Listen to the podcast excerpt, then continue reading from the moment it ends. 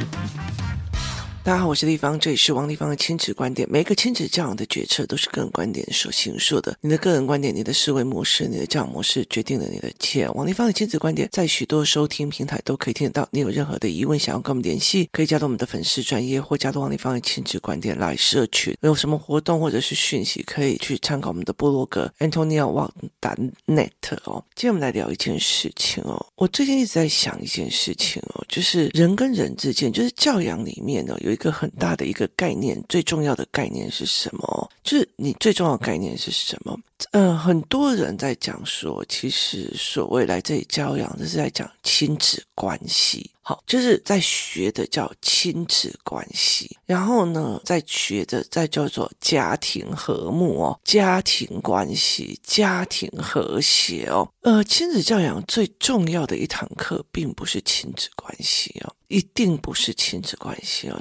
亲子教养最重要的一件事情是独立的人格的分离哦，独立的人格的分离哦。为什么会这样子想哦？其实，例如说，以动物界来讲哦，一只鸟出来的时候，它需要靠它妈妈喂养，而到最后，它其实妈妈会把它丢到山下去，让它练飞。教他怎么吃，教他怎么喝，教他怎么去养小孩，教他怎么独立生存。就是也意思就是说，教养这件事情不是最重要的，最重要的一件事情是让他重新在这个社会上活下去，然后生存下去哦。所以其实亲子教养这一部分，有很多人误以为。误以为亲子关系这件事情很重要哦，亲子关系非常非常重要，甚至会觉得说坏的童年就是用一生来弥补，然后好的童年哦就是可以照料你一生哦。其实我觉得对这句话让我觉得其实是有待商榷的哦。我一直在想所谓的独立人格就是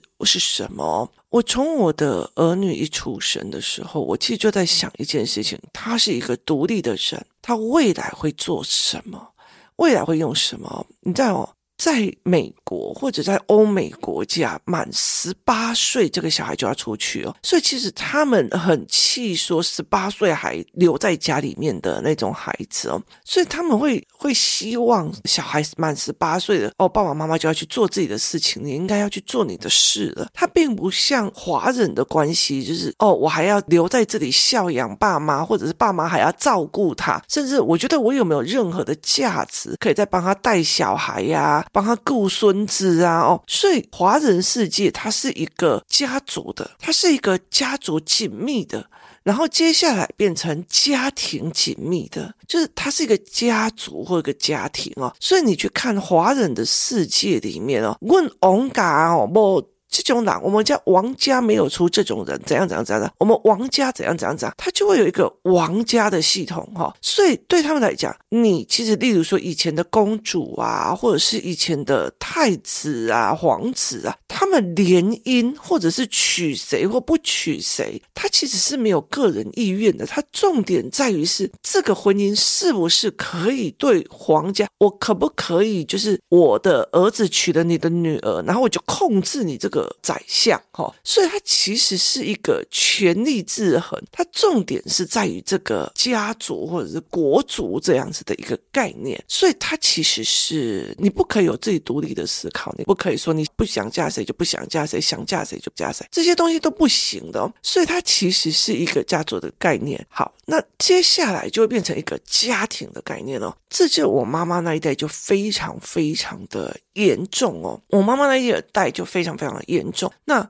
我妈妈他们家其实以我外婆他们家很大的一个这一个家庭里面，虽然生了六个，可是最重要的就是男孩子才可以光宗耀祖，所以这两个男生一定要去当老师，然后剩下女生随便拿哦，有国小毕业会认字就好了，这样子哦。所以他其实用家庭的分配率的思维来去看，就算我大姨很会读书，读书很强，干嘛，他都不可以进入所谓的初中。为什么？因为你没有替家庭着想，哈。没有替家庭着想。那到了我妈妈这一代的时候，他们经济比较好的时候，每一个孩子他都可以让他说：“你要读大学，你要干嘛都可以哦。”可是我妈妈做了一个非常非常重要的一件事情，她的家庭观念非常的重，所以她就会想要把整个家庭拉住哦。所以假日哦，以前的六星期六其实都还要上半天班，星期六下午还可以哦。到星期日早上超过九点，我妈妈就开始发飙。为什么？因为她认为我爸爸没有带我们出去玩。然后他很气的一件事情，如果是我爸爸星期六日没有值班，我爸是三班制，他一个人出去找朋友，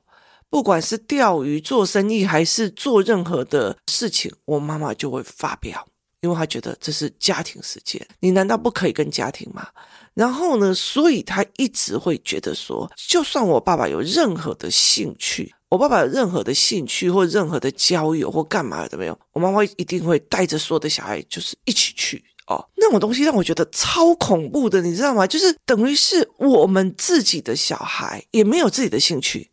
我们都要依照妈妈说的，那爸爸喜欢什么，我们要跟着去，这样子哦，非常非常的恐怖。要不然就是妈妈觉得应该要读什么的，应该做什么，就他要去，他完全没有去思考。例如我们来讲哦，像最近呢，揪的工作室想要做一件事情，就是说，哎小孩子他们像上国中、高中哦，他们就会有脸部清洁的问题哦。就有一次，我们有有人从日本买了一个就是清洗的，然后他就让小孩清洗这样练哦。所以你怎么去看清洗的脸部？那你很多小孩像高中生，他就会想尽办法想要在 YouTube 上学化妆啊。然后呢，例如说，要不然就是去买那种比较便宜的化妆品啊，甚至他怎么保养他都不会，然后就很伤皮肤这样子哦。那有一些妈妈就讲说，哎，我们不行，我们要找一个色彩学的老师来教。所以我们后来就去找一个色彩学的老师，然后色彩呀、啊、搭配。那这个色彩学的老师他就讲说，因为你们的孩子还小啊，然后皮肤色还不确定，以后会被晒得很黑或者是很白，所以我要引导他们怎么去思考色彩，或者怎么去思考身材跟个人定向哦。所以我们就找这样揪人揪一个课来上，这样子请一个老师来教这样。那。这个东西在于是，我很清楚，到了国中、高中之后，我烦恼的是他功课怎么成绩没有很好，他烦恼的是我今天又长了一颗痘痘怎么办？所以你还不如是因为我知道你就是青少年，你就是一个人，身为一个青少年，一个青少年，你就是烦恼这一件而且是，那你到了高中的时候，你也会烦恼哦，这打扮的不漂亮，我们班谁都很漂亮，干嘛？你会烦恼这件事情，那为什么我不先？哦，我知道你有需要，然后我们来练。这是一定的一个概念哦，例如说，我的一个小孩哦，只要被人家讲两句话，他就哭了。好，所以我知道说他这样子的能力未来不行，我现在要怎么练他？这是一个概念，就是我知道这一个孩子将来会变成一个独立人格哈。例如，揪的工作室，我们最近在聊一件事情，因为接我工作室的那个老板。他是我的以前的我的员工，然后但是问题是在于是他是那个所谓的癌友，就是癌症的病友这样子。那我就跟他讲说，其实得生病，不管是有没有生病的妈妈，其实就会开始很担心我的孩子是不是我一离开的时候，饭也不会煮，米也不会用，干嘛也不会用，到最后都是泡面泡面加泡面，然后外食外食加外食。于是我们就在讲说，那我们简单的带着孩子去煮饭，带着孩子去切菜，然后认识菜，然后甚至知道。要怎么搭配食物，做一些比较简单的一些事情，这样子。那后来我就觉得，哎，那我们可以做这一件事情，所以我们就要找人，然后要去揪课，然后大家一起来上啊，然后场地就是付揪的工作室费用，然后找人来上，或者是就是老板找人来上这样。那这个东西在于是，我知道有一天我这个妈妈我会退场，在高中的这个状况里面，国中的这个状况里面，你的朋友会比这个家庭还要重要，我会退场。的，所以我必须要去告诉你人际关系是什么，告诉你人性是什么，我必须要去让你以后会思维，所以未来有一天不会是我，不会是我陪伴在你的身边，所以我要让你独自会思考，而不是今天妈妈说这个东西很危险，你就不要碰，而是你要会用哦。例如说菜刀很危险，不要碰。好，那菜刀很危险，不要碰。那你五十岁还跟我讲菜刀很危险，我不碰哦，我的手很细的，你要不要？你知道吗？就是你何必呢？就是这个东西，其实你还是要去面对它、处理它。所以后来我就会说，很大部分的一个妈妈在于亲子关系、家庭关系，而没有把它当成一个独立的个体。这个孩子是一个独立的个体，他未来会有食衣住的困扰，吃什么好？所以他要至少少会用电锅煮饭吧，然后炒个蛋。然后弄个水煎包，好，不，水煎包太难了。好，那包个水饺。所以我女儿在国小五年级的时候，有一段时间几乎都在包水饺，因为她说，如果有一天我出去国外的时候，我想要包个水饺，我都不会哦。所以有一段时间，她就是在做包水饺啊，或干嘛这样子的一个概念。然后我们那时候没有想到水饺皮，现在很好，现在机器都有擀面水饺皮一直出来的，或者是做面的一个机器哦。那所以其实我就会跟她聊这件事情。那十一一你要怎么穿呢？像我们以前穿衣服的时候，那时候我五专付了非常多的学费去买那种什么成衣市场的，然后下一次水之后就觉得，嗯，怎么变那么丑哦？就是你一定要踹过才知道你的身材、你的东西是 OK 还不 OK 哦。像例如说，像保暖的衣物，就是卫生衣或干嘛，我都会买至少大三个尺寸的，因为为什么？因为保暖衣它就会很希望你要贴准你的身材，这样才会。保护到你这样，可是我很怕自己的身体被勒住的感觉，所以不管任何的保暖衣，我一定要买比我还要三的大尺寸。我宁愿松松垮垮的，我也不要被勒住的感觉。那是一个你去做出来的一个感觉。例如说，包括我很不喜欢穿高领，我也会觉得脖子好像被人家掐住。我就想说，是不是我以前曾经这样子被有经验值啊？所以我不喜欢。好，这个东西其实你要去踹，甚至有人要教你，别人觉得别人的。衣服很好看，网络上的淘宝，例如说，他们以后一定会做网络购物，所以我们这一次的服装课课里面还加的是，为什么你在网络上看到衣服都很漂亮，自己穿起来就觉得说哪里怪就哪里怪，问题出在哪里哦？所以这是一个非常非常有趣的思维角度。好，食衣住行。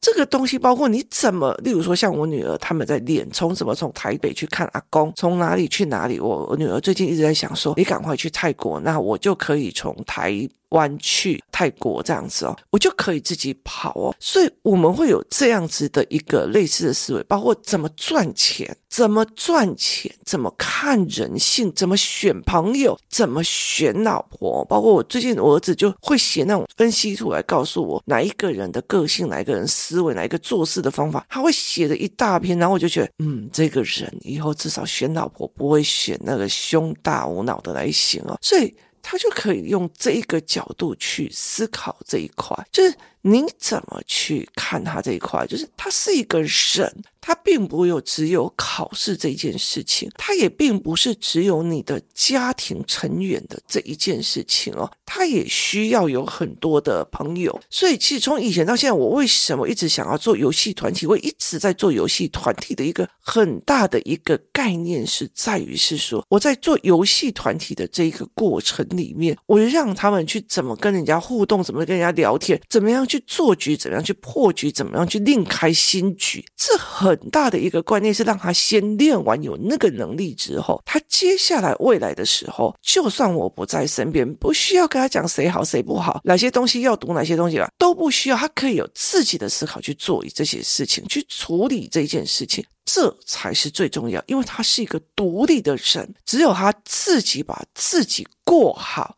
他才会得到幸福。幸福的一个概念是，我把我自己过得很好，就是我就算我一个人，我也过得幸福自在，而且我不需要去躺在那里赖在那里等别人来同理我，等别人来照顾我，等别人来怎么样哦。所以这是一个非常重要的一个概念。所以其实我有时候会觉得说，小孩两个互相独处，或我自己去独处哦，所以我自己都不会觉得说我一定要整家绑在一起多欢乐。我跟你讲，只要有一个让我觉得。很不舒服的啊，我就会像孩子的爸，只要加入我们的群体，我就会觉得这整场活动都烂掉了，我都已经不想要跟他讲话了。这那种环境的事情哦，这是最好一件事情，就是你在那个环境里面，在这个氛围里面，你是不是愉悦的？所以像我女儿常讲，爸爸只要一来，我们家的氛围就不好了，所以就会变成那样，因为那个就是让你觉得很烦躁。就是让你很烦躁哦，所以很大的一个，他自己都没有办法过好自己哦。那我觉得有很多的女生，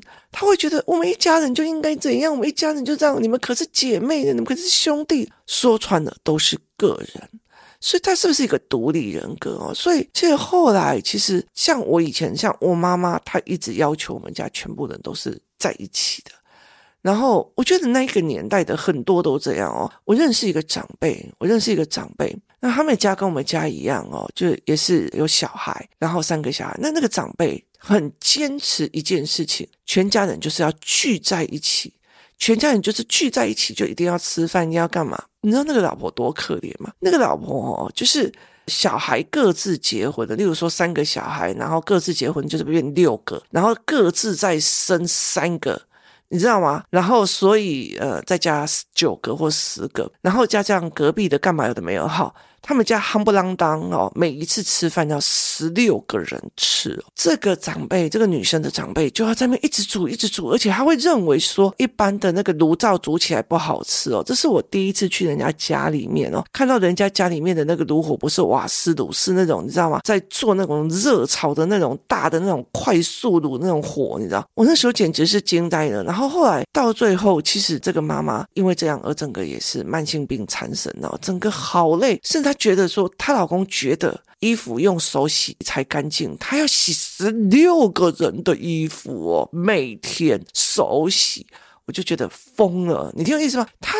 他的幸福的价值在于所有人要围绕着他，所以等于这些人完全到最后都是分崩离析，你知道吗？觉得很痛苦哦。那像我们家也是，我妈妈从小到大要一起出去玩，要怎样？要跟着爸爸，爸爸不能有自己独自的生活，我们也不行。后来到最后，我跟你讲，我们一出去，我就再也没有人想回家。真的没有人想回家，就没有人想要去给人家控制的，因为你不尊重我是一个独立的人格，而且其实像我们这样子的孩子，小时候都以依赖的爸爸或依赖的家庭的生存为动机的时候，我们基本上不太有能力去所谓的人际关系呀、或者是去理解很多事情，所以一路就是要跌跌撞撞，跌跌撞撞，受很多伤，看很多的人性才可以熬上啊。所以对我们来讲，在外面跌跌撞撞。的时候你回来还要他控制是怎样啊？所以这很有趣的一件事，华人世界的控制，他把你当成一个非独立人格的一个思维，非常非常重哦。包括你要听他的话，去哪一间公司上班哦，去哪一个地方读书哦，去怎样啊？大做人的心波都要安挪像我很多啊。我就觉得对我来讲并不是这样子的哦。我女儿就有一次在讲一件事情哦，她就跟我讲说：“妈妈，我觉得有一天哦。”我可能会在某一个国家打电话给你，然后问你说：“妈妈，我现在哦在荷兰，我现在看到你说的那个荷恩的乡镇了，跟你描写的一模一样。然后我好喜欢这个地方。然后他会问一句：妈妈，你在哪里？你可以告诉我吗？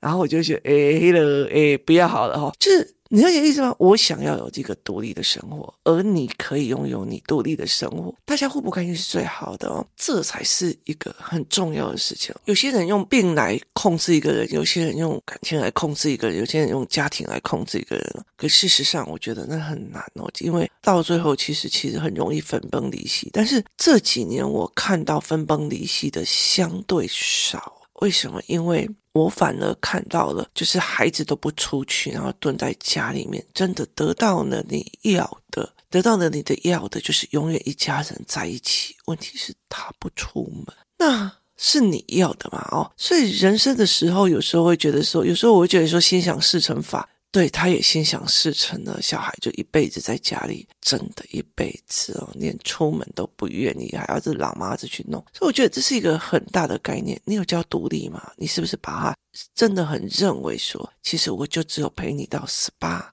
十八岁之后，不管人际关系所有的东西，你都要独立去面对。不管我的孩子遇到了老师的不合理或干嘛的，我都一定在想，老天爷给他这一个人是要让他学到什么，怎么去解读。读这一个人怎么去解读这件事情的后面，我教他解读法，我教他思维法，让他自己去思维，自己去踹，自己去跟老师 argue。那接下来我就不需要去处理太多的事情，未来主战场会慢慢变成他，就是未来这个孩子是主战场变成他。亲子关系这件事情啊，在于是你对他多尊重。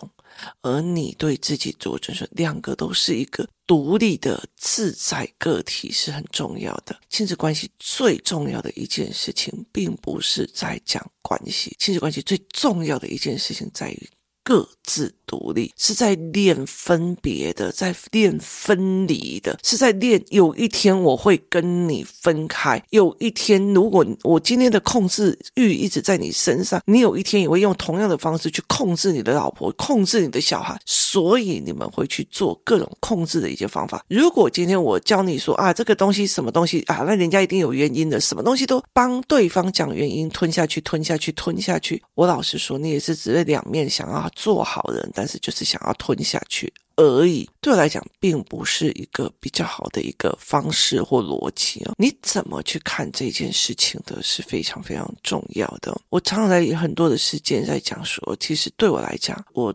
很大的一个概念是在练分别的，他在练一个分离的一个思维，练早晚有一天我会跟你分开，早晚有一天我们要各自生活，所以这才是一个最重要的一个概念。你爱不爱我不重要，最重要的一件事情，我有没有能力爱。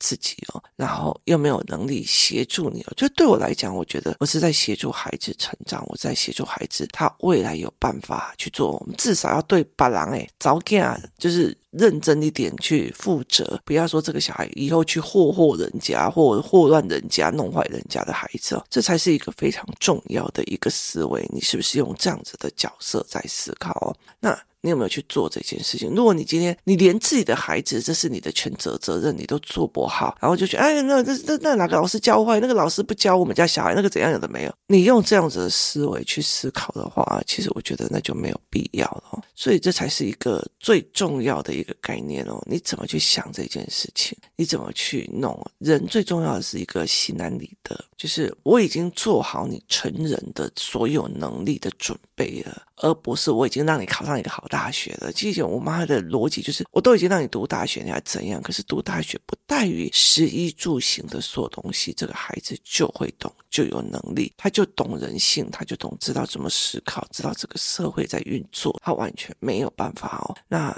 这样子又有什么意义呢？你是不是把你的孩子当成独立的一个个体在练？还是你觉得你都是没要，都是爱我，都是爱我？那很大的一个部分就是你把他跟你自己绑在一起了，而那些控制会让人家窒息，会让人家生病的，这才是一个最重要的一个思维逻辑哦。我觉得很多时候，我觉得控制到最后乖成这副德行，到最后他脱离你，只能用死亡这种方法，那有意思吗？没有那个意思的。我们早晚会分离的，何必用最坏的一种方式分离哦？今天谢谢大家的收听，我们明天见。よし!